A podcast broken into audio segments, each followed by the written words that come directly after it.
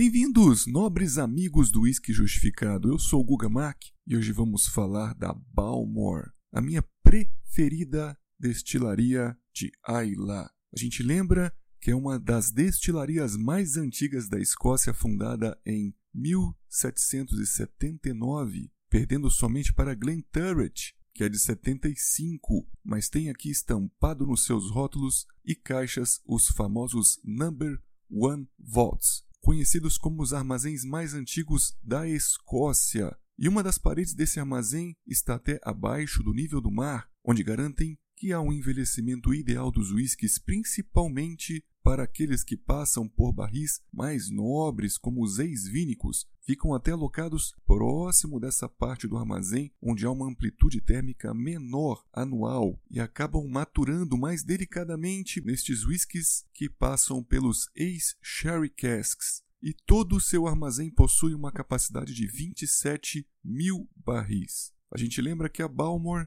é uma das poucas destilarias escocesas que também possuem solos de maltagem dentro da própria sede, e cerca de 30% das necessidades da fábrica seriam então produzidas em seus três solos in-house. E a Balmore é conhecida pelos seus whiskies médio turfados com 25 a 30 ppm de fenóis, para critérios de comparação, produzem cerca de 1,8 milhões de litros de álcool de cevada ao ano, comparando com Lafroig, que produz cerca de 3,3 milhões ao ano, a Lagavulin 2,5 milhões e contrastam com a enorme Coila, que produz cerca de 6,5 milhões de litros de álcool de cevada, mas só engarrafam 15% da sua produção como single malt e a maioria para a produção dos blendeds da Johnny Walker. A nossa destilaria de hoje possui um core range muito grande, com opções de single malt de finalizações em várias madeiras e também em idades de envelhecimento variados e suprem mercados regionais e rótulos inclusive exclusivos para Duty Free. E o que nós vamos falar hoje é do Number One, este rótulo NAS que passa por cavalho americano de primeiro enchimento. São barris que envelheceram o bourbon americano e que são mandados para a Escócia e que vão fazer o envelhecimento pela primeira vez de uma bebida escocesa. É uma excelente opção de custo-benefício lançada em 2017 e está abaixo do rótulo 12 anos, que é muito conhecido aqui no mercado brasileiro e à venda atualmente nos melhores sites.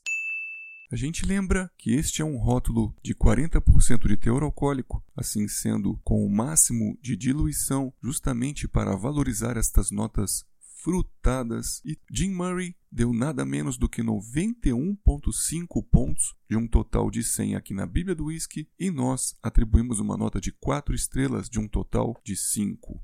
A categoria então seria chamada Sweet Peach ou turfado adocicado, lembrando que o equilíbrio disso é muito difícil de ser alcançado, pois são ajustes muito finos entre a turfa e a influência da madeira, que traz para a gente caramelos, baunilha e notas tropicais, ou seja, o aspecto adocicado. Muitas vezes é comentado em rodas de degustação que o público iniciante que se aventura nos rótulos de Ayla conseguem sentir a pancada de turfa, mas poucos conseguem ver as nuances e outros aromas encobertos pela fumaça. Mas o equilíbrio de um Balmor nos traz um pouco mais dessa visibilidade. Eu costumava falar em lives e com os amigos que Balmore seria indicada para quem está saturado de turfa, mas isso acabava sendo um tiro no pé, porque dificilmente alguém se cansa de beber uísque defumado. Assim sendo, vou parar de usar essa máxima e vou começar a dizer o seguinte: Balmore me encanta não porque estou saturado de turfa, mas sim pela sua complexidade e o equilíbrio que suprem a minha necessidade de turfa e também de uma boa visibilidade dos barris. E concluo que nenhuma outra destilaria consegue chegar a este ajuste, a este equilíbrio, conseguindo então se enquadrar no estilo Sherry Peach, Sweet Peach, entre outros tantos que a Balmore se enquadra. O aspecto geral deste rótulo, então, seria um Medium Peated ou médio turfado equilibrado com notas tropicais. Justificando a fase nasal, é perceptível aqui uma turfa muito agradável, não pungente, sendo fácil de cheirar e de beber, associada a caramelos claros e frutas tropicais, em especial o maracujá. Conseguimos ver aqui maçãs e o coco ralado. O toque maltoso nos lembra um pão doce com aquela sua casca caramelada, além de cereais como trigo integral. E está tudo isso associado a um caramelo ou açúcar em calda, chocolate em pó e baunilha. E existe aqui um equilíbrio com o turvado vegetal que nos lembra chachim de plantas e musgos, palha de coco, além de um mate torrado e canela.